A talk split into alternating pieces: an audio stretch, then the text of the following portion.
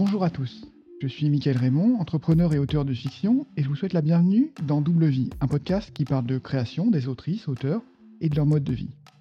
Aujourd'hui, j'accueille Estelle Faye. Estelle raconte des histoires sous toutes ses formes, romans, nouvelles, scénarios, littérature jeunesse. Estelle a même goûté au théâtre et au court métrage. Alors d'où vient une telle passion? J'allais dire une telle rage pour les histoires. J'espère que nous allons euh, le découvrir aujourd'hui avec Estelle. Bonjour, bienvenue. Eh ben, bonjour et donc merci pour l'invitation. Avec plaisir, avec plaisir. Alors, j'ai, comme, comme d'habitude, j'ai fait des recherches avant le, avant, le, avant le podcast et tu es sur tellement de fronts euh, à la fois que ça donne, ça donne le vertige. Donc, avant, avant d'aborder ton, ton actualité plus restante, il y a une question que j'aime poser c'est comment est-ce que tu as commencé l'écriture? Quand, quand est-ce que tu as compris que ton truc, c'était de raconter des histoires? Bah, en fait, euh, j'ai toujours vécu avec des histoires dans la tête. J'ai pas de souvenir d'un moment euh, où j'avais pas ça en fait, où j'avais pas ces histoires qui étaient en train de s'inventer, de se raconter dans ma tête. Et voilà, j'ai un ami musicien, il a toujours de la musique dans la tête. Et il se lève le matin, il prend son café, il a de la musique dans la tête. Et moi, je me lève le matin, je prends mon café, j'ai des histoires qui défilent dans la tête. Donc en fait, j'ai toujours eu ça. Et j'ai commencé à raconter au début pour mon petit frère, et puis après, bah, pour les cousins, les cousines, les amis. Mais je ne me voyais pas forcément être autrice littéraire au début parce que j'avais une vision vraiment très solitaire en fait. Donc l'auteur dans sa tour d'ivoire, voilà, qui reste chez lui pour écrire son manuscrit dans une semi-pénombre et qui ensuite l'envoie vers le monde. Et puis après il se remet à écrire son manuscrit tout seul chez lui. Et moi j'aime plutôt être dehors, travailler en équipe, parler, ça va s'entendre, je parle beaucoup. Donc ça me semblait pas forcément ma voix naturelle et puis en plus il y a cette idée que tout le monde me disait de toute manière auteur, on disait pas autrice à l'époque. C'est pas un vrai métier. En gros, si tu veux faire auteur, tu fais prof et t'écriras à côté. J'avoue que j'ai un peu trop de respect aussi pour les profs pour trouver que c'est une solution satisfaisante. Mais parce que oui, professeur aussi, c'est un vrai métier quand même. Et donc voilà, j'ai commencé par le théâtre, j'ai fait une école de scénario et puis peu à peu l'écriture littéraire m'a rattrapée et me correspond sur plein de choses en fait. Donc aujourd'hui, je me sens vraiment à ma place et c'est cool. Oui, effectivement, c'est cool. Et ouais, tu, tu dis que tu as commencé le, théâtre. Est-ce que, est-ce que ça te sert aujourd'hui tout ce que, tout ce que tu as fait sur le théâtre? Bah en fait, euh, quand j'ai commencé mon premier roman, donc c'est à la fin de mon école de scénario, on préparait des lectures. Moi, je m'ennuyais un peu parce que j'aime bien faire plein de choses. Je suis un peu accro au boulot. Enfin bon. Et là, il y a un ami qui me dit, mais il y a un appel à texte qui tourne aux éditions Calman Levy pour une anthologie sur les dragons, tu pourrais participer.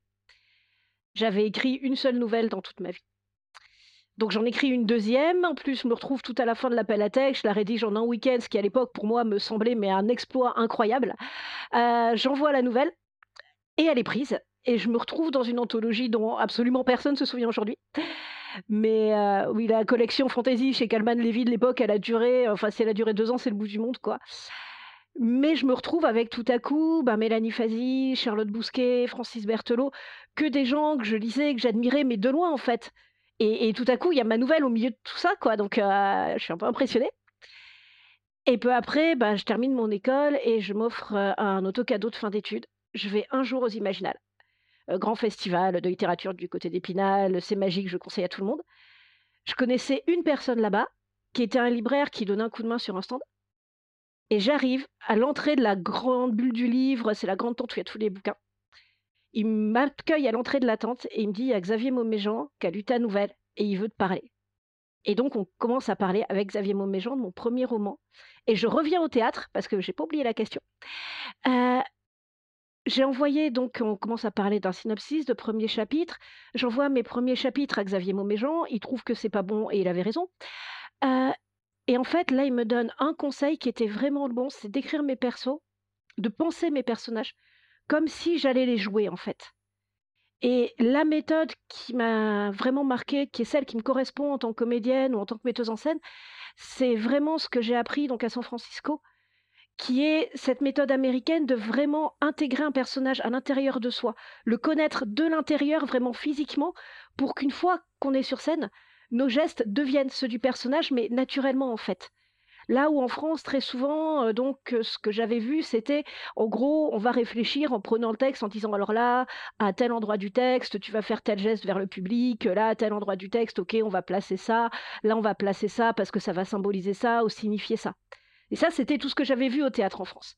Et puis, heu, suite à une longue histoire que je vais pas dire ici, je me retrouve dans un cours de théâtre de San Francisco où j'étais la seule française à l'époque et je crois qu'il y a pas eu d'autres françaises depuis. Mais il y avait des gens qui venaient de partout dans les États-Unis et c'est là aussi que j'ai vu que les États-Unis, c'est vraiment un monde en soi, enfin, c'était vraiment, heu, une des expériences les plus dépaysantes de ma vie et le professeur principal, qui avait écrit un des rôles d'Angels in America en plus, qui est une très grande pièce de Tony Kushner, je conseille beaucoup. Donc nous parle de cette méthode-là, en fait et de connaître un rôle de l'intérieur. Par exemple, donc au début, on bossait sur des scènes de Tchekhov et il disait pour euh, les rôles féminins, on essaye d'écorcer, on essaye vraiment les tenues d'époque, on voit comment on se déplace dans les tenues d'époque, et après on se dit maintenant, ces tenues-là, je les porte depuis tant d'années selon le rôle, etc. Qu'est-ce que ça fait? Qu'est-ce que ça fait sur ma manière de bouger, sur ma manière d'appréhender le monde, le fait de porter cette tenue-là depuis autant d'années? Et comment mon corps va réagir en fonction de ça. Et on essaye vraiment d'intégrer le personnage à l'intérieur de nous, en fait, de le connaître, mais de ce qu'il est d'avant la pièce. Et quand j'écris un roman, c'est vraiment de ça que je me sers. J'essaye de connaître mes personnages au maximum tels qu'ils sont. Le jeu de cartes que leur a donné la vie, leurs expériences, leur caractère, comment la vie les a forgés, et après de me laisser guider par ça. Et bon, je fais des synopsis en général, notamment pour présenter des projets aux éditeurs. Mais je préviens aussi mes éditeurs, les synopsis, je les suis pas forcément parce que par moment un personnage va m'entraîner ailleurs. Et dans ce cas-là, je sais que je dois le suivre. Et c'est vraiment ça que j'ai en fait euh, tiré du théâtre, c'est comment incarner des personnages. Après, c'est une méthode qui me correspond à moi. Comme on le dit dans le podcast Procrastination, euh, la seule règle en écriture, c'est qu'il n'y a pas de règle. Quoi. Donc voilà, ça me correspond, ça correspond peut-être pas à tout le monde. Mais c'est vraiment ce truc que m'a dit Xavier Mauméjean, et ça, c'est une des grandes intelligences de Xavier comme directeur de collection, c'est que c'est vraiment quelqu'un qui a fait débuter ou qui a beaucoup accompagné des auteurs euh, quand il était directeur de collection. Et il avait cette intelligence, non pas de vouloir appuyer une méthode, avoir une méthode et puis euh, la mettre sur la tête de tous les auteurs, mais de chercher quelle pouvait être, pour chaque auteur, sa manière d'appréhender l'écriture. Qu'est-ce qui était vraiment pour chaque auteur sa personnalité d'écrivain? Et ça, c'était vraiment une de ses grandes qualités. Bon, ça l'est probablement toujours, sauf que là, maintenant, il est plus directeur de collection. C'est intéressant parce que c'est effectivement. J'ai l'impression que c'est le moment, quand tu, quand tu décris euh, l'auteur rentre dans le, dans le personnage, vit, euh, rentre dans sa tête, c'est le moment où un peu ton, ton projet devient obsédant en fait en tant qu'auteur, où tu te dis, euh, bah, voilà, pour le comprendre, je dois penser presque en permanence à ce, à ce personnage pour comprendre comment comment il réagit, quoi. en fait, c'est vraiment de d'essayer de voir le monde au travers de ses yeux et d'essayer d'appréhender le monde comme lui l'appréhende physiquement presque. Par exemple, ça peut aussi passer par des choses toutes bêtes. Pour ma série La Voix des oracles, donc c'est la fin de l'Empire romain. On a cuisiné avec une cousine qui cuisine beaucoup mieux que moi, je suis pas très douée en cuisine. Mais on a pris, donc des livres de recettes de l'époque et on a cuisiné en les reconstituant au mieux les recettes que mangeaient vraiment les personnages pour avoir les goûts dans la bouche en fait mangeaient les personnages.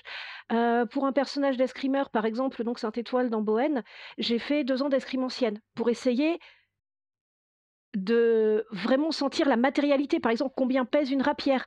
Partir aussi d'une époque où de toute manière la moindre égratignure ça peut s'infecter, ça peut être une gangrène, ça peut vous tuer voir que justement un combat à la rapière, c'est pas un truc noble, fluide, élégant, c'est vraiment, c'est violent, c'est voilà, c'est grossier, c'est barbare, et c'est vrai que ça se décide dans les premières minutes, dans les premières secondes. Il y a cette immédiateté-là aussi, et l'expérimenter au mieux, tout en sachant après que ce que moi je ressens en deux ans de rapière, ça n'a rien à voir avec l'expérience du personnage qui lui se bat pour sa vie depuis euh, voilà des années. Donc en gardant ça en tête et en essayant en même temps vraiment d'expérimenter les choses. Bah, pour mon prochain la roman euh, adulte, euh, Albert Michel Imaginaire, ça se passe à Terre-Neuve à la fin du printemps.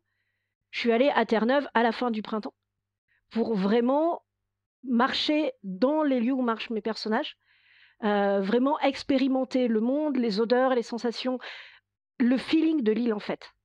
Et c'est vraiment ça, disons quelque chose qui m'intéresse beaucoup dans les romans, c'est ça peut être vraiment très immersif et ça peut être une expérience complètement globale pour le lecteur. On peut utiliser vraiment tous les sens, le toucher, l'odorat, etc. Presque plus qu'au cinéma ou au théâtre, en fait, qui ont d'autres atouts, hein, je les adore aussi.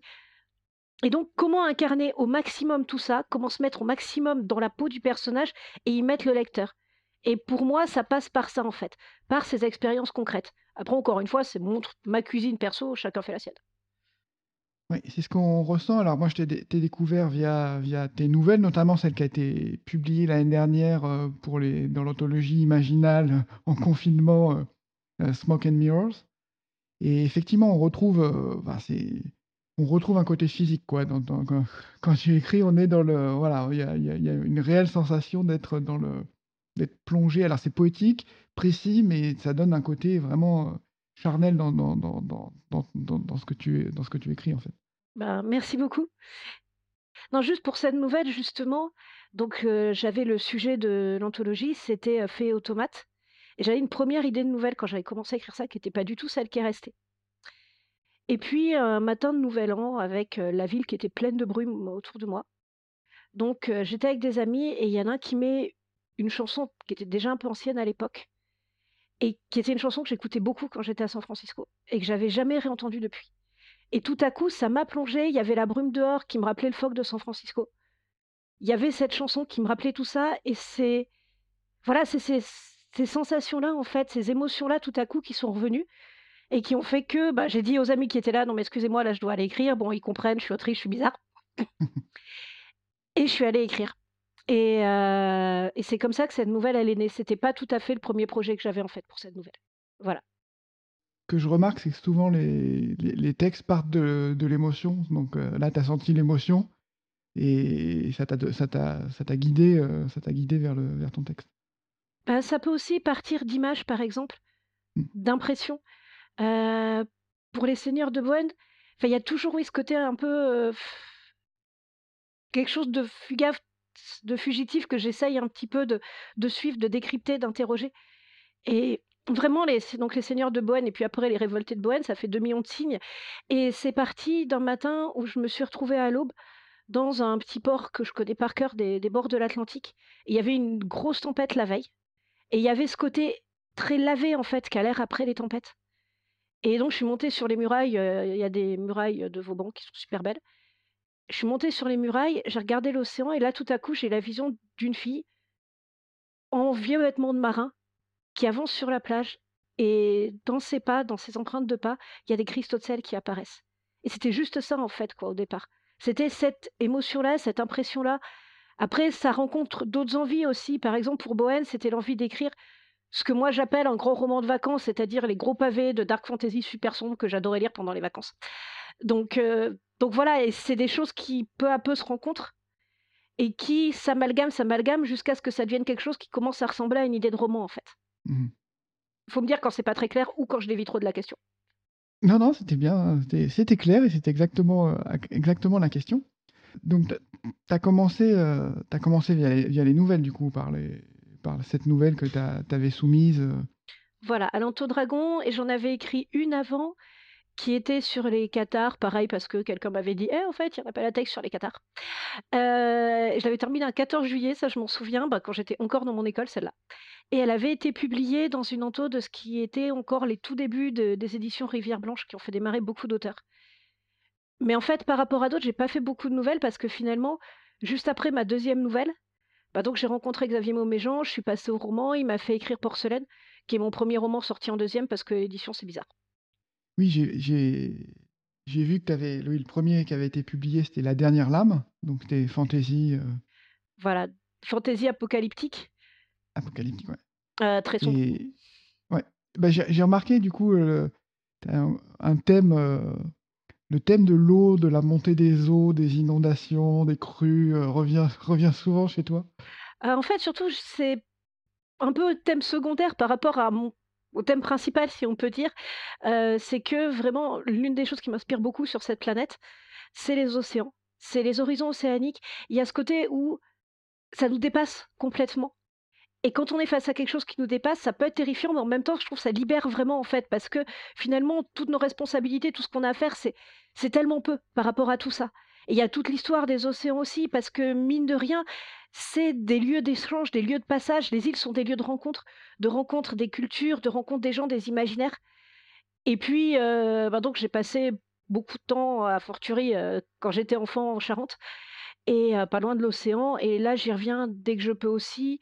Après, bah, j'ai eu la chance de voir le Pacifique et j'ai eu aussi un énorme coup de cœur pour le Pacifique, qui a une vraie personnalité vraiment différente de l'Atlantique, qui est celui que je connais beaucoup. Voilà, enfin, les océans et puis les mers, la Méditerranée aussi, le creuset de culture que ça a été et que c'est, voilà, c'est encore, c'est absolument passionnant. Donc, euh, ça fait partie de ce qui m'inspire vraiment. Et puis, bah, euh, voilà, les fleuves, les rivières, encore une fois, tout ce côté lieu de passage, lieu d'échange aussi. Et bien sûr, après, il y a les enjeux climatiques qu'aujourd'hui, je pense, il est assez difficile d'ignorer. Oui, effectivement. Et donc, euh, voilà, donc ça, c'était ton premier roman qui a été, qui a été ton deuxième. Tu parlais de Porcelaine, qui a une personnalité un peu particulière. C'est plutôt euh, un peu un conte chinois. Euh, c'est... Oui, c'est mon roman le plus solaire et positif. comment tu as eu l'idée? Comment tu t'es lancé là-dedans? Tu connais la culture chinoise ou comment tu... Alors, j'ai eu la chance d'avoir, euh, et j'ai toujours d'ailleurs, euh, des parents qui, euh, ont voyagé, qui voyagent encore, quand ils peuvent, c'est-à-dire pas forcément, donc en ce moment, mais et qui vraiment sont hyper ouverts à plein de cultures, qui nous ont amené ça aussi, toutes ces cultures. J'avais plein de livres de mythologie de tous les pays du monde quand j'étais petite. On voyait des films de tous les pays du monde.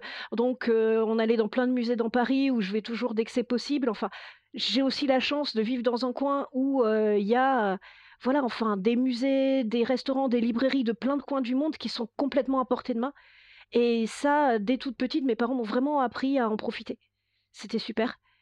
Et notamment, bah, la, voilà, la Chine, la mythologie chinoise, les légendes chinoises, ça m'a complètement passionnée, notamment aussi pour le rapport au temps qui est tellement différent de ce qu'on a dans les contes, les mythes et légendes européens.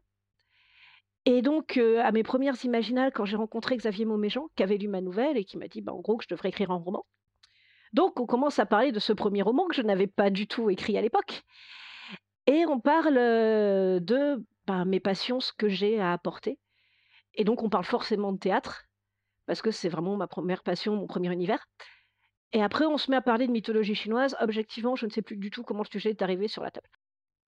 Et l'idée, c'était justement d'écrire une histoire qui se passe en Chine, qui donc parle de, cette, de tout cet univers-là, qui à l'époque était encore même moins connu, en fait, en, moins arrivé en France que maintenant. Et d'en parler au travers de ce que je connaissais un peu, c'est-à-dire le théâtre, et aussi un peu la porcelaine. Parce que par ailleurs, j'ai une bonne partie de ma famille paternelle qui est originaire de Limoges. Donc voilà, la porcelaine, tout ça, c'est aussi un des trucs qui court un peu dans la famille. Et de faire vraiment un pont entre donc tous ces mythes et ces légendes et à ma voilà, à ma manière à moi, sans réinventer, de toute manière, je pense que dans l'imaginaire, réinventer l'eau tiède, c'est pas ma passion, quoi. Mais, mais avoir ce, ce que moi j'avais à dire là-dessus, en parlant de théâtre aussi. Et voilà, et donc c'est vraiment parti de ça, ce roman, et c'est le premier que j'ai écrit. Et à la base, il devait pas être au Mouton électrique, il était dans une autre collection qui a fermé avant qu'il soit publié. Et là, Xavier Mauméjean l'a présenté entre François et au Mouton, et il a été pris au Mouton. Et entre-temps, j'avais écrit La Dernière Lame. Mais en fait, la, Porcelaine, c'est mon vrai premier roman, entre guillemets. Et du, coup, tu avais déjà reçu des prix pour, euh, pour ce roman, en fait? Alors, j'ai euh, Porcelaine est sorti après La Dernière Lame. Oui, il a eu le prix Elbakin. Et euh, bah, c'est vrai que après, je sais que notamment en ce moment, enfin, on va dire publiquement qu'il y a quelques controverses sur les prix littéraires de l'imaginaire. En tant qu'autrice, je suis pas sûre que je sois celle qui doive le plus en parler. Mais en tout cas, ce que je vais dire juste, c'est qu'à l'époque où euh, j'ai commencé, j'ai eu la chance qu'il y avait des prix euh, de l'imaginaire. Et pour moi, le prix Elbakin fait toujours ce travail-là d'ailleurs, qui était complètement ouvert aux jeunes auteurs. Parce que là, je vais être polémique cinq minutes, je peux? Oui, bien sûr. Ok. Parce que, mine de rien, bah, donner un prix à un auteur très installé, etc., oui, ça fait plaisir, on reconnaît le travail de grand auteur, etc. Euh, sauf que, objectivement, Pierre Bordage qui reçoit un prix de plus, ça va pas changer sa vie. Mmh, Moi, franchement, euh, d'avoir le prix Elbakin, pour mon premier roman, ça m'a donné un vrai soutien, ça m'a vraiment permis de rencontrer des gens, ça m'a permis de continuer à faire mon chemin et je trouve qu'effectivement, il y a peut-être aujourd'hui une tendance à récompenser beaucoup des auteurs installés et entre autres des hommes qui n'est pas forcément ce qui va le plus aider à faire monter des nouvelles voix dans l'imaginaire et c'est vraiment dommage. Parce que j'ai vu vraiment à quel point des prix littéraires pour une jeune autrice, ça peut changer une vie. Et moi, voilà, aujourd'hui, je vis de l'écriture. Je pensais pas, c'était pas un but dans la vie. Moi, j'avais de toute manière mis ça dans la case des inatteignables, youpi, quoi. Et il y a quelques jalons vraiment qui ont rendu ça possible. Le prix Albakin est clairement le premier. Après, le prix Imaginal, donc pour voilà, après les prix en jeunesse, même en général que j'ai eu pour Tia, et la voix des oracles donc derrière, ça aussi, ça m'a vraiment énormément aidé. Le passage en poche chez Folio SF, et ce qui par contre là existe toujours et qui fait un super boulot, le coup de cœur des Imaginales. Donc ça, c'est un gros focus que fait le festival sur des jeunes auteurs ou autrices à chaque fois. Et ça, c'est vraiment aussi grâce à ça que j'ai pu me professionnaliser au sens, comment dire, financier du terme. Voilà, parce qu'après, pour moi, on n'a pas à vivre de sa plume pour être un très bon auteur, un auteur pro. Enfin, c'est pas, les deux sont paliers, quoi. A fortiori, vu comment c'est difficile et aléatoire en France. Mais vraiment, pour le coup, d'avoir ce focus-là sur Porcelaine, déjà, bah, voilà, beaucoup d'auteurs jeunes et même moins jeunes ne sont pas des foudres de confiance en eux. En tout cas, c'était pas, voilà, c'est la confiance en soi, c'est pas forcément le truc dont les auteurs sont mieux pourvus. Mmh. Donc déjà, ça a aidé pour ça, mais aussi, surtout, voilà, ça m'a aidé à faire ma place dans ce milieu-là. Mmh. Et c'est vraiment pour ça que c'est important qu'il y ait de la diversité dans les prix, qu'il y ait des nouvelles voix qui soient récompensées, qu'il y ait des petits éditeurs aussi, pas forcément, voilà, enfin des, des coups de projecteur sur des petits éditeurs aussi. C'est vraiment important. Bah, je pense par exemple ici au prix Aventurial qui a été créé vraiment pour faire un focus sur les, sur les petits éditeurs. Et ça, c'est une super initiative. Oui, donc tu réponds aussi en même temps à ma question. J'allais te demander est-ce que un prix, ça change vraiment? Euh, ta carrière Oui, donc oui, ça, change, ça change beaucoup de choses et c'est énorme. Bah, surtout vraiment à ce moment-là, ça a mmh, été euh, vraiment important, clairement. Et je vois aussi, même maintenant, enfin, c'est très bête, mais maintenant que j'en ai quelques-uns, on va dire, derrière moi, c'est très bête aussi, mais par exemple, donc des prix pour un auteur qui n'est pas encore très installé, ça me permet aussi, quand je dois négocier des choses avec des éditeurs, de dire d'avoir quand même une certaine assise aussi. Donc c'est pareil quand, quand vous récompensez un jeune auteur, vous lui donnez aussi un peu plus d'assises pour négocier avec des éditeurs, pour même lui s'autoriser à défendre ce qu'il croit bien pour le livre. Donc c'est vraiment important. Et c'est là pour moi que les prix littéraires ont aussi un rôle à jouer. Ok, ok. Non mais c'est très bien. Euh, par ailleurs, il y a plein de romans de Pierre Bordage que j'adore. Hein. Voilà, c'était pas. Oui, oui, non, il n'y a pas de. Non, non, mais on, comprend le, le, message. Effectivement, il faut, il faut aider ceux qui, ceux qui en ont le plus besoin. En fait, aussi, il y a aussi euh, cette dimension-là, en fait. Ceux qui ont plus besoin de, gagner en confiance et d'avoir de, la visibilité, en fait. Parce que c'est ça qui est, qui est, le plus difficile. Disons, je pense que à fortiori, et là, ben, ce que je vois aujourd'hui euh, avec donc euh, la crise qu'on traverse en ce moment, c'est que quand même, même moi qui suis tellement pas au niveau de bordage encore, quoi, je sais pas si j'y serai un jour, mais je vois quand même par rapport aux auteurs qui débutent, qui arrivent, Déjà, ma vie est quand même beaucoup plus facile. Déjà, je peux continuer à travailler grâce aux contacts que j'ai eu avant, grâce aux projets que j'ai lancés avant, ou aux nouveaux projets que je lance grâce à ces contacts et tout. J'ai quand même, voilà, aussi une base de, lecteurs ou de libraires qui me connaissent. Et c'est vrai qu'en plus, pour les jeunes auteurs qui ont débuté en 2020-2021, c'est tellement plus difficile. Donc là, j'espère, parce que je pense que c'est vraiment essentiel, j'espère que quand on sera un peu sorti des ronces, il y aura quand même un gros focus, un gros rattrapage qui sera fait pour aider les nouvelles voix parce que c'est grâce à ça aussi que le monde du livre reste vivant, quoi. Donc mmh. euh, voilà, euh, petit euh, cri d'espoir. donc c'est vraiment aider, aider les jeunes auteurs, jeunes au sens premier, deuxième, voilà, enfin premier roman, quoi, parce qu'après il n'y a pas d'âge pour être un jeune auteur. Bien sûr. Tu parlais de, as parlé de la voix, la voix des oracles, donc une série une série de trois romans, je crois, que tu as, que tu as fait sur, une fantaisie un peu un peu historique, en Gaule, 5e siècle. C'est c'est impressionnant parce que tu es passé, heu tu es passé du conte, du conte chinois à à une, histoire un peu, heu, ouais, hi historique. Est-ce qu'il y a il y a beaucoup de travail de recherche dans ton travail? Comment tu comment arrives à avoir une telle variété? Bah, en fait, il y a beaucoup de travail de recherche parce que j'aime bien. Voilà. Non, mais c'est, heu, j'adore lire des bouquins historiques, lire des documentaires, essayer de me documenter au maximum. C'est c'est juste un truc que j'adore faire et en fait, avec les livres, j'ai une bonne excuse pour le faire, c'est tout, quoi et heu, voilà, donc c'est et il y a aussi, mine de rien alors oui, j'ai tendance à changer pas mal d'époque.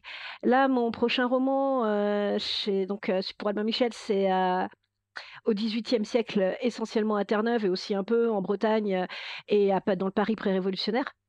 Mais il y a quand même un peu des thèmes communs qui me tiennent toujours à cœur et notamment, j'aime beaucoup les époques où on voit changer le monde ou ceux qui précèdent juste les grands changements, en fait? Qu'est-ce qui fait qu'un monde va changer? Qu'est-ce qui fait qu'une civilisation, une société va changer? C'est quelque chose qui, je trouve, à la fois est un super beau terrain de jeu pour des livres et c'est super porteur, quoi et ça dit beaucoup de choses de l'humanité, en fait et puis on peut jouer sur les points de vue et tout, mais dans tous mes romans, il y a de la documentation. Ben, par exemple, Les Seigneurs de Bohême, c'est une grande saga de fantasy, mais mine de rien, c'est énormément inspiré essentiellement, heu, donc de la du tournant Moyen Âge Renaissance en Europe centrale, Europe de l'Est et heu, de l'arrivée des armes à poudre en Europe.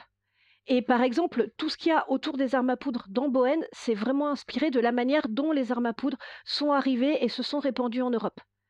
Et ça, je me suis beaucoup documentée là-dessus. Les débuts de l'imprimerie, je me suis beaucoup documentée là-dessus aussi, donc les fins d'empire aussi, comme c'est la fin d'un empire dans Bohême, je me suis énormément documentée sur les fins d'empire, de règne et cetera, historiques, pour essayer de retrouver cette vérité, en fait, des comportements humains et je trouve qu'il y a quelque chose de passionnant, en plus, en histoire avec un grand H à notre époque, c'est que, de plus en plus, on voit émerger de nouveaux regards. Par exemple, dans un truc qui me passionne, alors que j'ai pas écrit dessus, mais bon, après, heu, la vie est longue et puis, heu, de toute manière, on peut aussi lire sur des trucs sur lesquels on n'écrit pas. C'est, heu, de voir justement tous les historiens indigènes en Amérique du Sud, qui se mettent à vraiment chercher l'histoire, mais racontée du point de vue des indigènes et pas du point de vue des conquistadors et de voir vraiment tout ce qui avait été un peu effacé parce que l'histoire était écrite par les vainqueurs. Et voilà, de voir arriver ça ou de voir, par exemple, quand on voit ressurgir aussi la place des femmes, les figures féminines dans l'histoire, quoi. Et ça, c'est, c'est hyper important aussi. Donc heu, voilà, enfin, la place de une chose qui m'intéresse aussi, évidemment, c'est l'histoire des peuples et disons, j'ai l'impression qu'il y a une tension à notre époque entre, d'un côté, des grosses volontés, notamment politiques, de remettre en avant le roman national et tous les problèmes que ça pose, c'est-à-dire une vision de l'histoire ultra simplifiée et ultra romancée au mauvais sens du terme, à des fins purement politiques au pire sens du terme aussi. En gros, l'histoire faite par des grands hommes providentiels qui, en général, avaient en plus le bon goût d'être blancs et hétéros. Voilà et heu, donc exemple, les célébrations outrancières de Napoléon cette année et même quand on prend l'histoire de la Révolution, par exemple, c'est un des trucs sur lesquels j'ai bossé pour, Wijigo, le roman 18e. On a encore trop souvent, en gros, il y a quelques grands penseurs et quelques grands révolutionnaires qui ont mené le peuple, heu, voilà, vers la révolution. Heu, comme si, en fait, heu, le peuple n'existait pas, ne faisait rien, n'était pas capable de se prendre en main, quoi et vraiment l'histoire des peuples, l'histoire des mouvements populaires, au contraire, ça me passionne et ça fait partie des choses que j'essaye vraiment aussi de mettre en avant dans mes écrits. Au fond, quand on est, autrice, auteur, à qui on va donner une voix au sens VOX dans nos romans? Et c'est vrai qu'il y a toute une tendance de la fantaisie qui, en gros, on prend, donc des élus, on prend des rois, des chevaliers, des seigneurs et cetera, on les fait s'entretuer entre eux et et puis il y a des paysans sur le bord de la route, ils sont là, ils les regardent passer quoi, en gros et puis par moment, ils meurent, Mmh. souvent. Sauf qu'on a, par moment, tellement même habitué une partie du lectorat de la fantaisie à ça, qu'ils croient que, oui, non, mais c'est normal, quoi, enfin, c'est c'est historiquement exact. Sauf que, ben, pas forcément, quoi, voilà et et c'est ce pas forcément-là qui m'intéresse. C'est aller voir aussi au-delà des préjugés, au-delà des idées préconçues qu'on peut avoir et une des choses que j'adore, par exemple, quand je me documente, c'est quand ma doc, elle va remettre en cause même une idée que j'avais moi, quoi et je me dis: «Ah ouais! Ah mais ça, je croyais que, heu» et bah, par exemple, heu, pareil, Strong, mais dans Wijigo, il y a une référence aux sorcières et donc à tout ce qui s'est passé autour de Salem et cetera et aux sorcières, donc en Amérique du Nord, au procès en sorcellerie au XVIIe siècle. En creusant ma documentation là-dessus, je me suis aperçue que beaucoup de ce que j'avais en tête et que je croyais sincèrement être exact sur cette partie-là de l'histoire était l'image qu'avait donnée la pop culture, qui en fait est complètement inexacte. Et tout à coup, je me suis dit: «Ah mais en fait, ce que j'avais en tête là, pour le coup, c'était juste des gros préjugés, quoi». Mais qui sont tellement mâchés, remâchés, remâchés que pour beaucoup de gens, c'était devenu des évidences.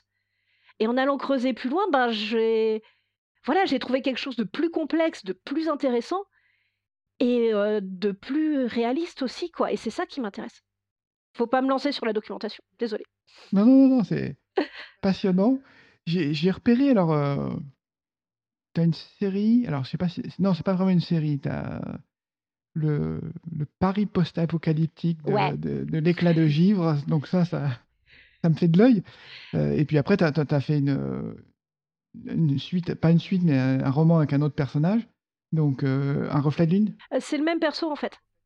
C'est l'idée de base, c'est qu'à chaque fois, c'est un Paris post-apo et c'est des enquêtes policières avec un peu un feeling roman noir, quoi et mon inspiration, mais totalement, enfin, comment dire?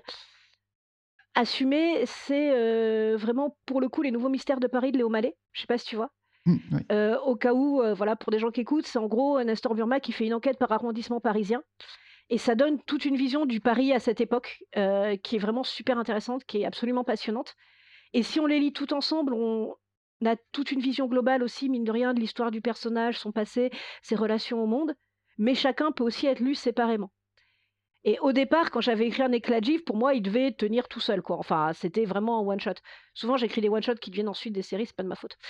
Heu et après, quand il y a des lecteurs qui ont commencé vraiment à demander une suite et tout, bah, je me suis dit: «Oui, effectivement, je pourrais peut-être, heu, écrire un autre roman dans cet univers». Le personnage, j'avais envie de continuer de vivre.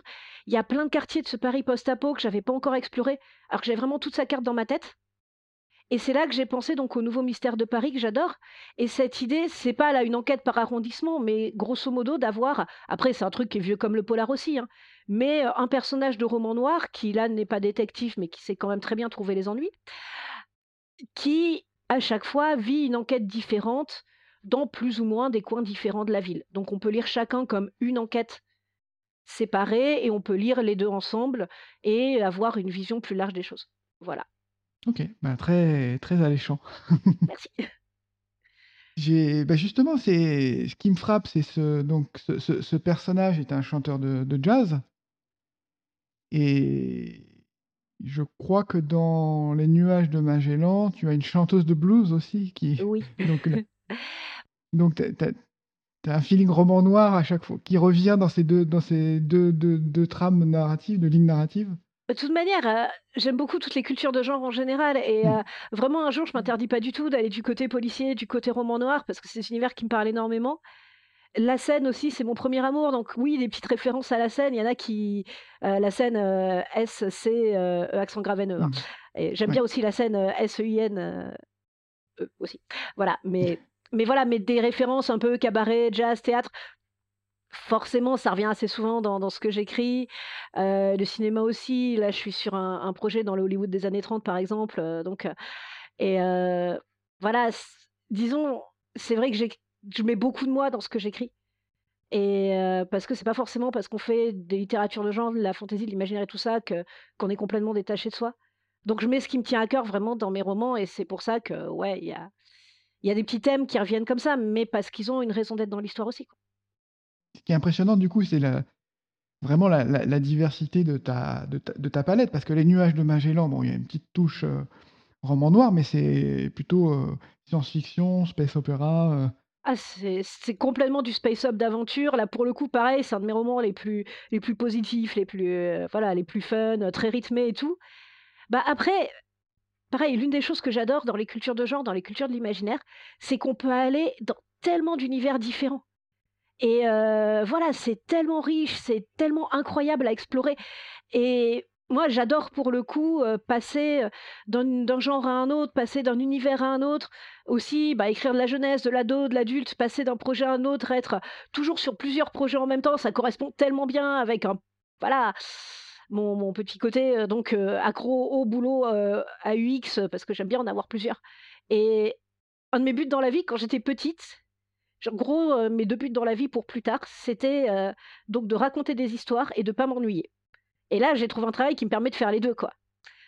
Donc c'est assez génial. Après aussi une grande chance que j'ai eue et j'espère que ça continuera, c'est que une chance qu'on a dans le milieu des littératures de l'imaginaire en France en ce moment, c'est qu'il y a plein de lignes éditoriales vraiment très diverses, de directeurs d'ouvrages aussi très divers, de directrices d'ouvrages qui connaissent super bien le genre, qui connaissent super bien leur travail et qui, mine de rien, vont m'aider aussi à à chaque fois aller au maximum dans la personnalité de chaque roman. Mmh. Et ça, c'est voilà, c'est par exemple Faire les nuages de Magellan avec Stéphanie Nico, qui connaît tellement bien le style de space opéra dans lequel je voulais aller, ça m'a d'autant plus aidé à aller jusqu'au bout en fait de, de ce style-là de space opéra. Euh, faire euh, donc Les Seigneurs de Bohème avec Simon Pinel, qui en fantasy veut vraiment pareil, enfin voulait vraiment faire cette même gritty fantasy, en plus avec ce côté vraiment euh, très personnage populaire et tout, très voilà petites gens mises en avant que, j'ai dedans, mais avec aussi, on a beaucoup parlé par exemple des scènes de bataille au cinéma, du cinéma de baston qu'on aime tous les deux et tout. Et voilà, on allait aussi dans la même direction et il m'a aidé à aller dans cette direction-là. Et de travailler avec bah, des éditeurs ou des directeurs, directrices d'ouvrages très différents, ça me permet aussi de euh, pousser à chaque fois le plus loin possible la personnalité de chaque livre. Et puis, bah, comme euh, je suis tout sauf une solitaire, euh, ça me permet de bosser avec plein de gens, ce que j'adore. Ouais, tu décris bien le le dynamisme qu'on retrouve dans le milieu imaginaire en France et qui fait plaisir parce que c'est c'est vraiment bouillonnant, quoi. Ah oui, c'est clair, il y a tellement, tellement de choses qui se passent et il y a tellement de choses qu'on peut faire, tellement de choses qu'on peut tenter et c'est une des grandes chances, heu, qu'on a en ce moment, quoi. Tu parlais de tu disais, oui, tu parlais de la ton tes écrits pour les pour les enfants, donc j'ai vu que tu avais sorti, heu, très récemment un tome 4 des aventures d'Alduin et Léna. Oui. Donc comment tu t'es retrouvée à faire des des ouvrages jeunesse, des romans jeunesse? Alors en fait, heu, donc je pensais pas forcément, heu, que que ça serait mon truc au début, mais bon, comme je pensais pas non plus être autrice pro de toute manière, voilà. Mais, c'est, l'une de mes éditrices, donc, pour, La Dernière Lame. On avait parlé parce que je parle beaucoup et je ai parlé notamment des histoires que j'inventais pour mon petit frère et puis nos amis et cetera quand on était petits. Et après, la branche du Préauclair dans laquelle était La Dernière Lame arrête de faire des romans, donc on travaille plus ensemble. Je travaille avec d'autres éditeurs, ça se passe très bien aussi, et je la revois donc, heu, quelque temps plus tard et là, il se trouve qu'elle venait de passer chez Nathan et qu'elle voulait faire de la fantaisie pour les plus jeunes chez Nathan Premier Roman où il y en avait pas à l'époque. Et en gros, on a une discussion et puis elle me dit: «Bah, justement, tu me parlais de ces histoires que tu racontais à ton frère quand il était petit. Écoute, est-ce que tu as quelque chose à me proposer pour, bah, cet âge-là, justement, quoi?» et et voilà, c'est comme ça que c'est parti et pour le coup, en plus, pour Les Guerriers de glace, qui à la base devait être un livre unitaire, c'est le premier de la série, mais c'était pas censé être une série à la base. En fait, je suis partie beaucoup sur des choses qui me rappelaient, bah, des souvenirs d'enfance avec mon petit frère, par exemple, donc heu, on allait beaucoup en montagne avec mes parents et notamment mon père, c'est un gros fan de marche en montagne et de ski de fond. Heu, il y a aussi une histoire très forte de de 2 frères, en fait et ça, pareil, c'est vraiment parce que c'est une histoire, heu, pour mon petit frère, quoi. Donc donc voilà, il y a tous ces souvenirs d'enfance et tous ces petits, heu, clins d'œil à mon petit frère quelque part qui sont là aussi, qui viennent un peu nourrir le le roman. Et puis ensuite c'est devenu une série. Et puis voilà et et c'est mais j'aime bien en même temps quand les choses se font un peu naturellement comme ça au gré des rencontres parce que quelque part j'ai plein de bouts d'histoire qui flottent dans ma tête. Et par moment il y en a une qui va se détacher très précisément et je vais lui chercher un éditeur. Mais par moment aussi, ça va être une rencontre avec un éditeur qui va faire que le petit bout d'histoire qui flottait là, tout à coup, je vais aller le chercher et puis je vais commencer à l'étoffer un peu et puis en faire un vrai synopsis et puis un vrai roman, en fait. Et après, ça correspond aussi à mon caractère. J'aime bien pas savoir où j'en serai dans 10 ans. C'était une de mes grandes craintes quand quand j'étais môme, à fortiori dans ma vie, c'était d'être installée quelque part et de voir où je serai 10 ans, 15 ans, 20 ans plus tard. Et là, faut reconnaître que j'ai à peu près trouvé le métier parfait pour pas voir ça, quoi. Après, je sais que c'est super aléatoire, que tout peut s'arrêter demain, mais bon, tant que ça dure, j'en profite, quoi. Oui, en plus, c'est illustré, heu, Tu as travaillé avec une illustratrice, heu, Nancy Peña? Ouais, alors j'ai jamais il y a certains de mes illustrateurs que j'ai rencontrés, Nancy Peña, j'ai jamais rencontré. C'est avec pour les Guerriers de glace, avec l'équipe de Nathan, on a pas mal discuté d'illustration. Pareil, ça dans les grosses chances que j'ai, mais c'est assez courant dans le milieu imaginaire et puis chez les bons éditeurs jeunesse. J'ai pu discuter à chaque fois de l'illustration, heu, donc heu, quasiment à chaque fois de l'illustration, de vraiment comment je voyais les choses et tout. Et donc là, on en a discuté avec Nathan et en gros, il y avait 2 options quoi. Soit on partait sur une illustration très «classique» de «fantaisie» entre guillemets, soit on partait sur quelque chose de plus moderne. Et c'est clairement la deuxième option qui a été retenue. Et puis, bah, c'est l'équipe de Nathan qui m'a proposé Nancy Peña et j'adorais déjà le travail de Nancy Peña avant, donc j'ai dit: «Ouais, youpi, super idée». Heu, si ma mémoire est bonne, la trichromie des couvertures, ça c'est une proposition de l'équipe de Nathan aussi et heu, de et du livre d'ailleurs. Je trouve pareil qu'il marche vraiment très bien. En plus, Nancy Peña, fait des persos super expressifs, vraiment, heu, avec une patte hyper reconnaissable, hyper forte et ça apporte vraiment un plus au roman, quoi. C'est-à-dire, c'est une deuxième vie des personnages. C'est pas juste, heu, on va plaquer des personnages qui ressemblent un peu aux héros du roman dessus. C'est une, vraie interprétation et une très bonne illustration pour moi, c'est ça, c'est quelque chose qui va réinterpréter le roman, en fait. Et donc j'a j'adore son travail. Là, dans le quatrième tome, qui est le dernier de la série, elle a dessiné un dragon parce qu'il y a un dragon dedans, parce que bon, une série de fantasy, quand on l'a fini, il fallait bien mettre un dragon quoi à un moment. Pour ma première vraiment série, heu, pour les plus jeunes. Et le dragon dessiné par Nancy Peña, mais mais à lui tout seul, il justifiait que j'écrive ce livre, quoi. Ouais, le les bouquins ont l'air magnifiques et effectivement, heu, Mmh. c'est, heu, ouais, beau beau beau travail. Ça ressemble un peu, heu ouais, c'est enfin, bien intégré aussi dans le dans le texte, donc c'est vraiment magnifique. Ah bah, après, de toute manière, l'équipe Nathan, c'est des super pros en jeunesse, enfin le maquettage, les couvertures, tout, heu, ils sont super bons, quoi. Et et même ton Le Guerrier de glace, ça a été adapté en BD aussi? Ouais, c'est un partenariat Nathan Jungle en BD et en fait, c'est venu, bah, justement grâce, heu, au festival, heu, littéraire. Il y a un petit festival en Normandie qui s'appelle Voyageurs Immobiles où j'étais allée à leur 2e édition, je crois pour la première fois, enfin ils sont vraiment tout jeunes, j'étais allée à une de leurs premières éditions. Et le 1er jour, je me suis retrouvée assise au milieu des scénaristes et illustrateurs de BD. En gros, ils avaient un petit côté BD, un petit côté roman et le samedi matin, je me suis retrouvée, donc assise au milieu des, illustrateurs de BD. Donc il y avait pas beaucoup de monde qui s'arrêtait pour mes romans parce que c'était 2 publics un peu différents, mais il y avait un scénariste de BD à côté de moi, donc Nathaniel Legendre et qui avait une fille qui était qui a toujours une fille d'ailleurs, mais à cette époque, elle était complètement dans l'âge pour lire, Les Guerriers de glace et donc il me prend en porcelaine pour lui et Les Guerriers de glace pour sa fille. Et sa fille adore Les Guerriers de glace et il se trouve que peu de temps après, Nathan fait un partenariat avec Jungle, qui est un éditeur BD avec qui Nathaniel travaillait déjà et donc ça s'est fait un peu naturellement, en fait et on a vraiment discuté pareil de l'angle d'attaque, notamment au niveau illustration, puisque là, c'est pas Nancy Peña, c'est, heu, un couple donc d'illustrateurs qui ont repris les dessins et l'idée, c'était à la fois de garder quelque chose qui rappelle les dessins de base.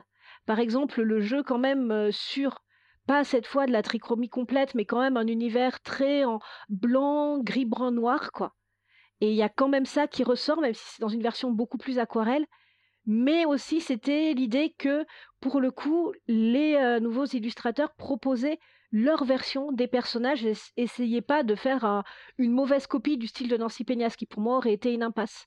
Donc c'est encore une autre interprétation du livre et j'adore ça parce que pour moi, c'est une des bases des univers de genre, quoi. En fait, c'est, une histoire qui peut être, donc sous une forme, puis sous une autre, puis reprise par d'autres. Voilà et ça fait vraiment partie de de nos univers, je trouve, ce genre de de déclinaison, en fait. Qu'on retrouve aussi dans la dans la fanfiction aussi quelque part, c'est aussi, une déclinaison, d'u d'univers et puis, qui les fait vivre. Voilà, c'est en fait, l'idée qu'un univers, il y a l'auteur qui qui crée, qui crée les persos, qui crée les livres, mais après une fois qu'on lance les livres dans le monde, heu, donc c'est les lecteurs aussi, voilà, reprennent les persos et en font, en font ce qu'ils veulent dans leur tête ou dans leur fanfiction et cetera. Et finalement, c'est ça aussi, c'est, bah, une des bases de ma formation, si on peut dire, c'est d'avoir, fait du jeu de rôle et notamment d'avoir mené des parties de jeux de rôle et il y a ce côté-là, en fait, il y a ce côté qu'un univers, c'est aussi une sorte de grosse boîte à outils avec lequel, n'importe qui peut venir s'amuser, quoi. Voilà, du moment qu'on reste, bien sûr, dans, des limites où par contre, bah, on n'empiète pas sur les faibles revenus de l'auteur. Mais voilà, c'est mais par contre, au contraire, pour tout ce qui est, donc j'ai lu, bah, quelques fanfictions inspirées de mes textes et c'était hyper touchant, quoi, par exemple. Et il y a tout ça, le côté avoir des dessins de ces personnages ou avoir ces univers qui sont repris sous d'autres formes, là, déjà en BD, ça fait tellement plaisir, quoi, en fait. C'est, voilà, je lance des personnages, je lance des univers, mais une fois que j'ai fini de les écrire, ils m'appartiennent plus. Pour moi, en fait, un univers ou des personnages, ils commencent vraiment à vivre une fois que les lecteurs se les réapproprient et une fois que les lecteurs en parlent entre eux et et voilà et imaginent ce qu'ils veulent avec. Je vais changer de sujet parce que je suis aussi impressionné par, heu, par ton travail, heu, en réalisation, en fait. Donc tu viens de as une formation de cinéma et j'ai j'ai vu ton court métrage, co-ré co-réalisé, avec, Fabien Légeron. Heu, Tout ce qui grouille sous la mer et donc voilà, c'est un court métrage qui a eu un nombre de prix incroyable. Comment comment comment le projet est né, en fait? Comment qu'est-ce qui s'est qu'est-ce qui s'est passé autour de de de ce court métrage? Le projet est né comme beaucoup de projets de courts métrages fantastiques en France, parce que faire du cinéma fantastique en France ou du cinéma de genre en France en général, c'est hyper compliqué et super aléatoire. À côté, franchement, être autrice, c'est tellement facile, quoi. Et alors que pourtant, c'est pas le travail le plus facile au monde, mais entre a fortiori dans l'imaginaire, mais entre le cinéma et la littérature, c'est le jour et la nuit, quoi. Et heu, parfois, je sais que je suis peut-être un peu trop enthousiaste et bisounours sur le monde de l'édition en France, mais franchement et tout est pas parfait, loin de là, il y a plein de choses à critiquer et d'ailleurs on les critique. Mais par rapport au monde du cinéma, heu, on a déjà beaucoup de chance, quoi. Et et donc le projet est né très difficilement, donc j'ai fait une école de cinéma, la FEMIS et un peu par hasard aussi, mais la FEMIS, a le bon goût d'être une école publique, c'est-à-dire qu'il y a pas à payer des, heu, frais outranciers pour y aller. Et heu, voilà, ce qui correspond très bien à mon manque absolu de fortune personnelle.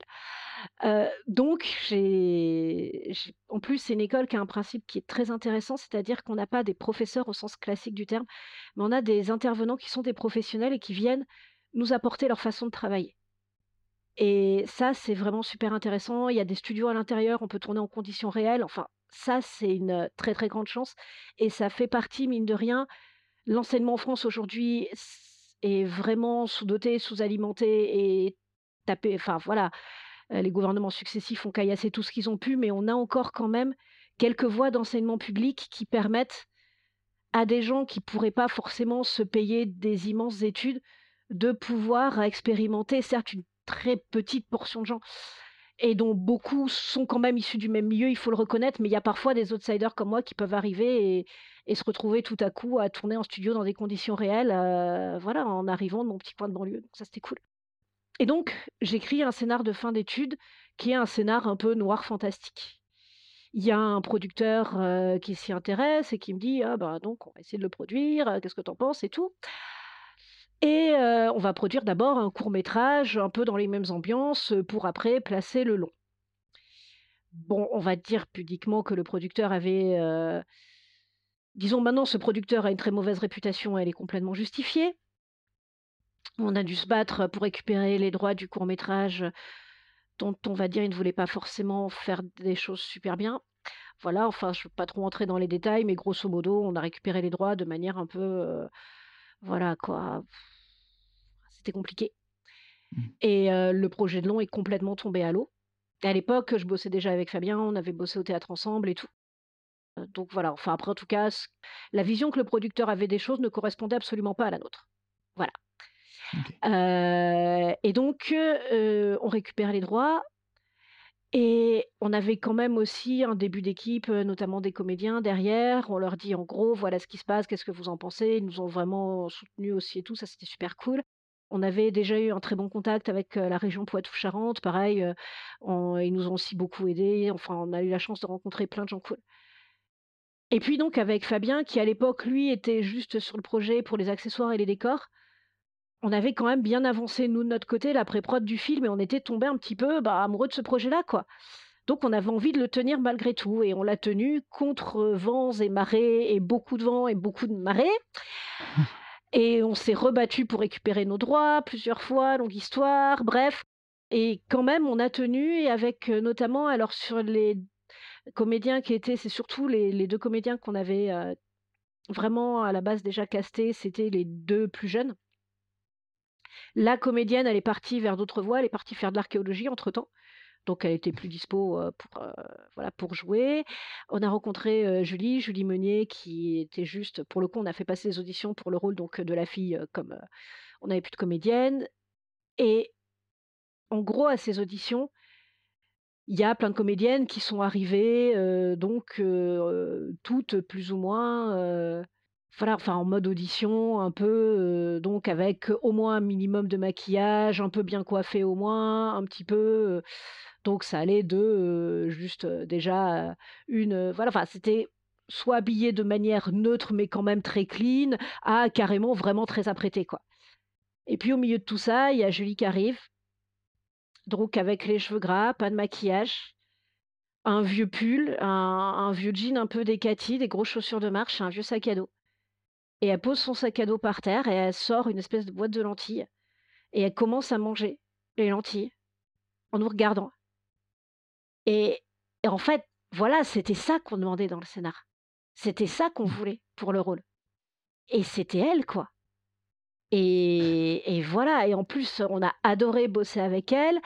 Heu, Greg Gregory Corr qui était déjà enfin qui avait joué dans ma première pièce de théâtre, heu, donc heu, du côté de 2005-2007 donc ça remonte. Lui, on voulait vraiment l'avoir pour, heu, le rôle principal, jeune homme, on l'avait un peu écrit pour lui. Et il est resté vraiment, bah, pour le coup, comme lui est toujours comédien, mais il fait surtout un gros parcours dans le théâtre, bah, il voilà, il est resté, c'était cool. Et donc voilà, donc en gros, et après on a rencontré Bernard pour le père qui est Bernard Pinet qui était hyper bon, hyper impliqué, enfin et pareil, c'était vraiment un bonheur de bosser avec lui. On a bossé donc on a tourné en conditions réelles pendant l'un des printemps les plus froids qu'ait connu la côte atlantique. Donc heu, voilà, bah, comme tu as vu certaines scènes du film, heu, tu dois savoir que les comédiens ont bien souffert. On a eu plein de soucis techniques parce que sinon c'est pas drôle. Heu, on a eu plein de coups de bol aussi, donc l'un a un petit peu contrebalancé l'autre et voilà et c'est un peu comme ça que ça s'est fait et et puis, bah, on a toujours le projet de de faire un autre court métrage avec Fabien. Maintenant après, bah, il y a la vie, c'est compliqué, voilà. Mmh. Mais on aimerait bien, comme pour l'instant on n'a pas pu faire un court métrage encore, parce que ça demande énormément de temps, d'énergie, tout ça. On a déjà tourné une bande annonce pour Les Révoltés de Boën. Que ouais, que j'ai vu aussi, ouais, qui est qui est magnifique. Voilà, qui est qui elle est accessible sur mon site, heu, si on veut. Pour le coup, l'idée qu'en fait, pourquoi on l'a tournée, c'est avant tout, on voulait montrer qu'on pouvait faire de la fantaisie qui se tienne, comme c'est de la fantaisie, Les Révoltés de Boën. On pouvait faire un court métrage de fantaisie qui se tienne, sans avoir forcément un super budget, notamment un super budget effets spéciaux derrière, mais en jouant sur des choses très simples et très concrètes, comme le costume, comme les décors heu, réels, comme le jeu de comédien, heu, les accessoires aussi parce que, heu, vraiment Fabien, il est très calé côté accessoires. Donc heu, donc c'était ça l'idée, c'est pourquoi on s'est lancé dans ces petits teasers. C'était pour un petit peu relever ce petit défi de se dire, «On va se prouver à nous-mêmes qu'on peut le faire, quoi» et puis accessoirement, ça fera un teaser pour le livre, mais c'était surtout pour, pour ça. Ouais, c'est super sympa en fait comme, comme principe parce que, voilà, on entend les les mots, les mots du livre et voilà, on est plongé dans l'ambiance.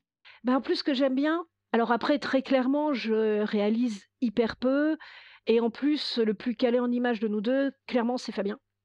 Moi, je suis plus, en gros, celle qui va donner l'impulsion initiale côté scénar ou tout ça et et c'est Fabien qui va être, le plus, heu, calé côté mise en image. En fait, plus on avance dans le projet, plus c'est lui qui prend le relais parce que c'est vraiment lui le monteur de l'équipe aussi. Enfin, je peux faire un peu de montage moi si on me demande, mais lui, il a vraiment un super sens du rythme et il a un côté super précis en montage en plus que j'aime beaucoup. Donc donc c'est vrai que c'est voilà, enfin, disons, je trouve qu'on fait une équipe qui se complète bien. Mais ouais, je réalise que la culture du théâtre ressort à la fois dans, tout ce qui grouille sous la mer et à la fois dans le teaser pour le roman, oui. Oui, puis ce que j'aime beaucoup quand on fait des courts-métrages ou des projets de tournage et tout ça, c'est que c'est des projets où on rencontre aussi des gens toujours. Il y a à la fois des gens qu'on connaît avec qui on va retravailler et ça, c'est super cool et il va y avoir, même pour un petit projet comme ce teaser-là, il va y avoir, heu, des nouvelles personnes qui arrivent aussi. Heu, bah, là, pour le coup, c'est Cécile Laforêt qui fait la voix parce qu'en fait, on a donc Udemy qui fait le corps de la du personnage dans ce teaser, mais par contre, elle, son corps était exactement ce qu'on voulait. Et en plus, heu, par ailleurs, elle a beaucoup fait de danse et c'était aussi ce sport-là qu'on cherchait et tout. Et par contre, sa voix était pas celle qu'on voulait. Et puis de toute manière, pour plein de raisons, elle se sentait pas d'enregistrer une voix off. Et heu, donc heu et à l'époque, Fabien, qui fait entre autres des photos de comédiens aussi, avait fait des photos pour Cécile, celle qui fait la voix. Et Cécile est aussi une comédienne qui fait beaucoup de voix de dessins animés notamment, qui les fait super bien, qui aussi, quand les théâtres sont ouverts, fait un one woman show qui est top, heu, je conseille. Elle a une super énergie, mais surtout elle a cette voix et l'habitude de s'en servir, heu, qui nous, nous intéressait beaucoup et c'était aussi l'occasion de travailler avec cette voix-là, en fait et c'est vrai qu'un jour, en plus, travailler avec elle comme comédienne, c'est quelque chose que j'aimerais beaucoup. Après, est-ce que ce sera franchement, quand même, la réalisation, c'est une part hyper secondaire maintenant de ma vie parce que l'écriture me me bouffe énormément de temps et l'écriture a aussi quand même ce côté que j'ai plein d'histoires dans la tête et mine de rien, quand j'écris un livre, je sais qu'il y a, disons quand même 80 de chances qu'il existe vraiment et qu'il rencontre ses lecteurs. Alors que quand on monte un projet de scénario, quand on monte un projet de film, ça peut tellement se casser la gueule à tellement d'étapes et il faut tellement d'années pour ne serait-ce qu'une petite histoire qui aboutisse qu'objectivement, heu, c'est voilà, c'est pas ce qui va être prioritaire parce qu'à la fois ça prend énormément de temps et puis parce que de fait, je peux pas gagner ma vie avec ça aussi et voilà et j'ai cette possibilité de pouvoir écrire plein d'histoires au sens littéraire avec en plus des éditeurs qui quand même sont vraiment top, heu, très souvent et et voilà et d'avoir plein d'histoires qui existent dans le vrai monde, qui vont rencontrer des vrais lecteurs et tout. Donc c'est vrai que, heu, bah, oui, ça me bouffe beaucoup de temps dans ma vie, il en reste pas beaucoup pour la réalisation à côté, mais mais bon, j'espère que, et puis en plus la réalisation en 2020-2021, c'était encore plus compliqué Ouais. donc heu, voilà. Mais j'aimerais bien quand même, revenir un peu plus par là, c'est mais c'est pas simple. A fortiori en France quand on fait de l'imaginaire, alors là, ça devient vraiment très compliqué. En tout cas, c'est impressionnant de ta ta palette de compétences est est est est vraiment impressionnante. Donc là, je comprends qu'il y a pas, directement de projet, de projet de cinéma qui ou de scénario qui vont arriver. Tu parlais de Witch-Go là, de ton prochain roman? Voilà, ça c'est mon prochain roman adulte, chez Albin Michel. Je fais j'ai la chance de pouvoir faire pas mal de choses dans des univers différents, mais j'ai l'impression que là-dedans ma comment dire? Ma compétence première dans la manière dont moi je fais les choses, hein, j'en fais pas du tout, heu, mais qui peut peut-être aussi aider certains qui qui commencent un peu. Ma compétence première avant tout, c'est d'aller vers les autres et de chercher des gens avec qui travailler et de discuter avec des gens et d'avoir envie de travailler avec eux. Parce qu'il y a plein de compétences que j'ai pas ou que j'ai très peu et ce sont les autres, en fait, qui me les amènent, qui m'apprennent des choses, qui m'amènent aussi, bah, leurs univers, leurs compétences et par exemple, bah, donc j'ai un site internet avec des photos de mes livres mises en scène, mais en fait, sauf cas très particulier où on a fait les choses un peu à distance, mais heu, 95% des photos, par exemple, toute l'accessoirisation autour des livres et tout, c'est Fabien qui le fait et on en a discuté ensemble, mais c'est vraiment lui qui prend l'essentiel en charge parce qu'il est 10 fois plus compétent que moi dans ces domaines. Voilà aussi, quand je fais de la documentation, bah, je vais en librairie, je vais en bibliothèque, je vais demander à des gens qui savent et savoir aller vers les autres, savoir aller vers le monde, c'est disons, je pense que c'est surtout ça, en fait, ma compétence et mais que c'est une compétence qui me permet de faire beaucoup de choses. Non, mais tu c'est une bonne précision. Tu fais bien de ça casse, heu, le mythe de l'auteur, enfermé dans sa salle d'écriture, qui ne sort pas et qui Ah, après, il y en a aussi qui peuvent faire des romans très bien en faisant ça, hein. C'est juste que moi, c'est pas du tout ma manière de faire les choses, hein. Heu mais encore une fois, c'est ma manière à moi, hein. Enfin, voilà, je enfin, je veux dire, je l'ai pas inventé, il y a plein d'autres gens qui le font, mais c'est la manière qui me correspond. C'est vraiment ça, c'est toujours de de voir ce que les autres peuvent m'apporter aussi, puisque moi, je peux leur apporter en retour, en fait. Voilà. on en parlait avec Benjamin Lupu qui a, qui a écrit un, un roman qui s'appelle Le Grand Jeu et qui disait que c'est comme le sport, il y en a qui aiment du sport, courir tout seul, et puis il y en a qui aiment, euh, qui aiment faire du sport en groupe et, avancer et, se motiver. Et voilà, il y a une, une dimension, euh, peut y avoir une dimension collective dans, dans, dans, la création, dans l'écriture, euh, dans le scénario, etc. Bah, complètement et puis après aussi, je sais qu'il y a des gens qui m'ont aidé, bah, comme Xavier Mauméjean dont je parlais, que moi je vais pas pouvoir forcément aider en retour, mais j'essaye aussi de faire ma part, bah, en aidant, en donnant des coups de main à des jeunes auteurs et des jeunes autrices qui arrivent, quoi, par exemple. Et c'est cette idée de, je crois que tu as reçu Lionel Davoust notamment Mm, oui. et il y a une citation d'un auteur de SF, je crois anglo-saxon, qu'il aime bien et que j'aime beaucoup aussi, c'est, «You cannot give it back, you can only give forward» et en fait, quelque part, voilà, la meilleure manière de en quelque sorte donc voilà, enfin, j'essaie de le dire d'une manière qui soit pas qui soit pas hyper moche, mais en gros, quand quelqu'un nous a aidés, ben, la meilleure manière de récompenser ça, c'est d'aider quelqu'un à notre tour, en fait. Mhm. Et donc je sais qu'il y a beaucoup de gens qui m'ont aidé, grâce à qui j'arrive à faire des choses et puis moi, j'essaye à la fois de aussi les aider autant que je peux, mais, surtout, bah, d'aider les gens qui arrivent et ceux qui voilà, à qui à mon tour je peux donner un coup de main, quoi. Bah, ça me semble être une conclusion parfaite en fait. Donc je crois qu'on va rester, laisser résonner ça, parce qu'effectivement, euh, j'ai plus qu'à te remercier parce que voilà, tu as partagé ton enthousiasme, ta générosité, euh, et ce mot de la fin, euh, bah, c'est parfait en fait. Ouais, mais je l'ai volé à Lionel Davoust, voilà et puis en plus c'est une citation dont je sais même plus quel est l'auteur. Lionel, si tu écoutes, merci et tu es meilleur en citation que moi. Merci beaucoup hein, Estelle, c'était un moment passionnant, j'ai passé euh, un moment super agréable, donc j'espère que les, les auditeurs euh, vont, vont l'apprécier également. Eh ben, merci beaucoup à toi. J'espère qu'on qu'on aura l'occasion de remettre ça, peut-être à, à l'occasion de la sortie de ton, ton, ton prochain roman et, et- Je t'ai même pas laissé en parler, je suis désolée, pardon. Non, non, non, mais c'est- c'est c'est- c'est très bien. c'est- Oui, de, de- oui, Ouijigo. Ouais. Oui, bah qui, qui... Ouijigo aussi, t'en as, t'en, t'en- t'en as déjà parlé et je crois qu'il sort à la, la rentrée prochaine en fait. Euh, euh, il sort en septembre, octobre, euh, a priori octobre. Après, bah, c'est beaucoup moins calé euh, que ça ne l'est dans une année habituelle parce qu'il y a encore toutes les voilà, enfin, voilà, tous les emplois du temps qui sont un peu bouleversés depuis 2020. Donc, mais normalement, c'est octobre. Donc voilà, ça se passe au XVIIIe siècle. C'est l'histoire pour l'essentiel d'un naufrage sur l'île de Terre-Neuve. Historique, fantastique, mélange de mythologie et un petit peu d'horreur.